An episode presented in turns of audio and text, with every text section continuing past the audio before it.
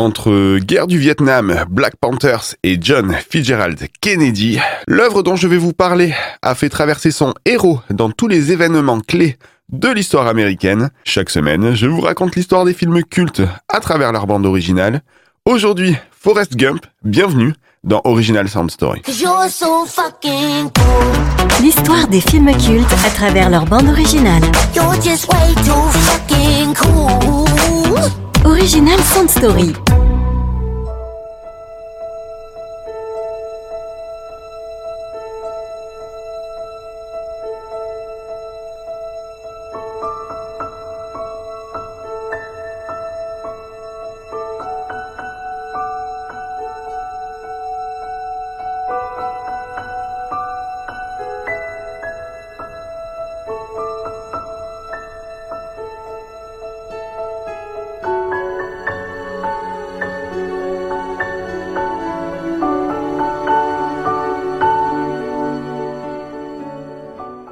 1986. Cette année-là, Winston Groom, un romancier de 43 ans, sort son quatrième ouvrage nommé Forrest Gump.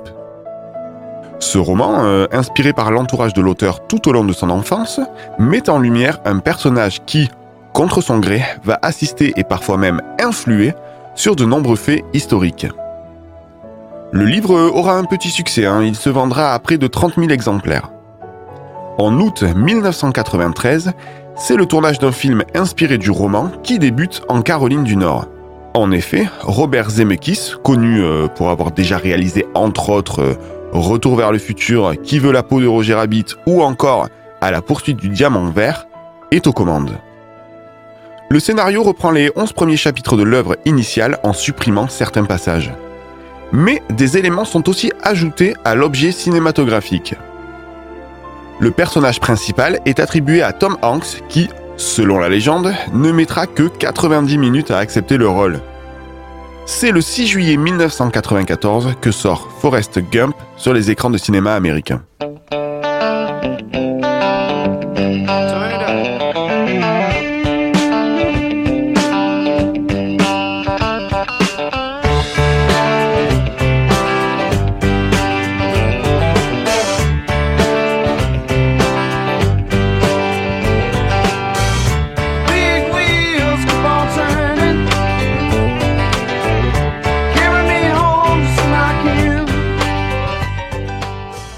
Le synopsis euh, raconte l'histoire de Forrest, un homme assis sur un banc en attendant son bus.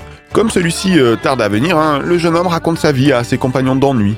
À première vue, ses capacités intellectuelles, plutôt limitées, euh, ne les destinaient pas à de grandes choses. Mais qu'importe, Forrest Gump, sans jamais rien y comprendre, s'associera à tous les grands événements de l'histoire de son pays.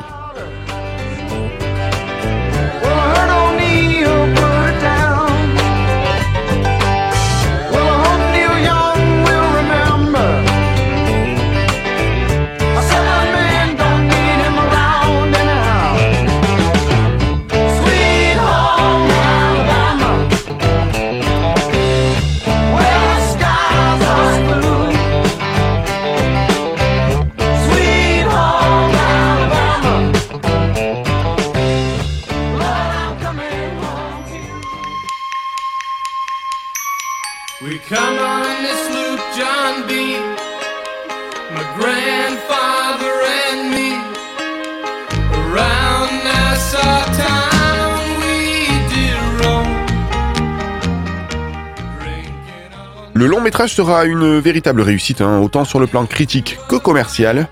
Pour un budget de 55 millions de dollars, il en rapportera 680 millions. Forrest Gump obtiendra également 6 Oscars en 1995, dont celui du meilleur film.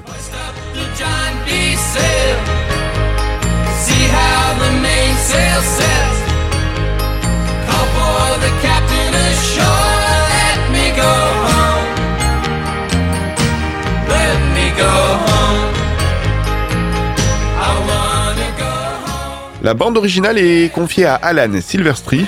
Silverstreet hein, collabore régulièrement avec Zemeckis sur ses films.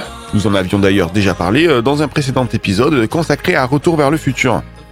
Mais la particularité de la bande originale de Forrest Gump, c'est qu'elle se divise en deux parties. La première, sortie le 28 juin 1994, euh, s'intitule Original Motion Picture Score et reprend les thèmes musicaux euh, composés pour le long métrage.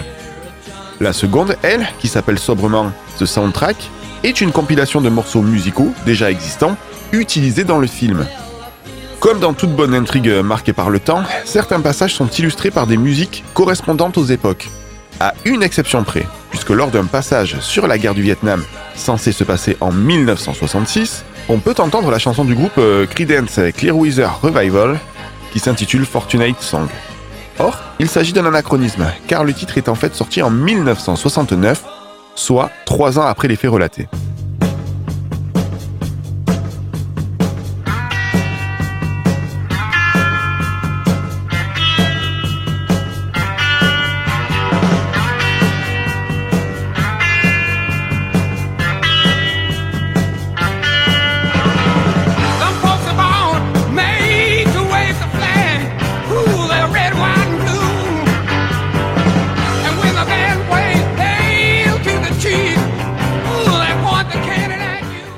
S'il s'agit ici du seul anachronisme lié à la bande originale, euh, le film, pour le coup, en a enchaîné pas mal concernant l'histoire. Pour les intéressés, euh, vous pouvez retrouver une liste euh, plutôt exhaustive sur Internet. En 1995, Winston Groom sort un deuxième volet de son roman, Forest Co. Le succès du film a considérablement boosté les ventes du premier opus, passant de 30 000 à 1,4 million d'exemplaires. À la même période, un second film est également en écriture, Très peu lié à Forest Co, hein, il était question ici de faire traverser au personnage principal d'autres faits marquants de l'histoire, comme par exemple euh, l'affaire O.J. Simpson, ou encore une éventuelle rencontre avec la princesse Diana. Ce scénario sera finalisé le 10 septembre 2001, la veille des attentats du Wall Street Center. Un événement euh, qui va refroidir les producteurs et Robert Zemeckis qui, touchés par la disparition des deux tours new-yorkaises, indiqueront que le film n'a plus de raison d'être. Je vous remercie d'avoir écouté cette émission. Retrouvez euh, tous les précédents épisodes hein, sur les plateformes de podcast dédiées. En attendant, je vous dis à bientôt pour une prochaine Original Sound Story. Salut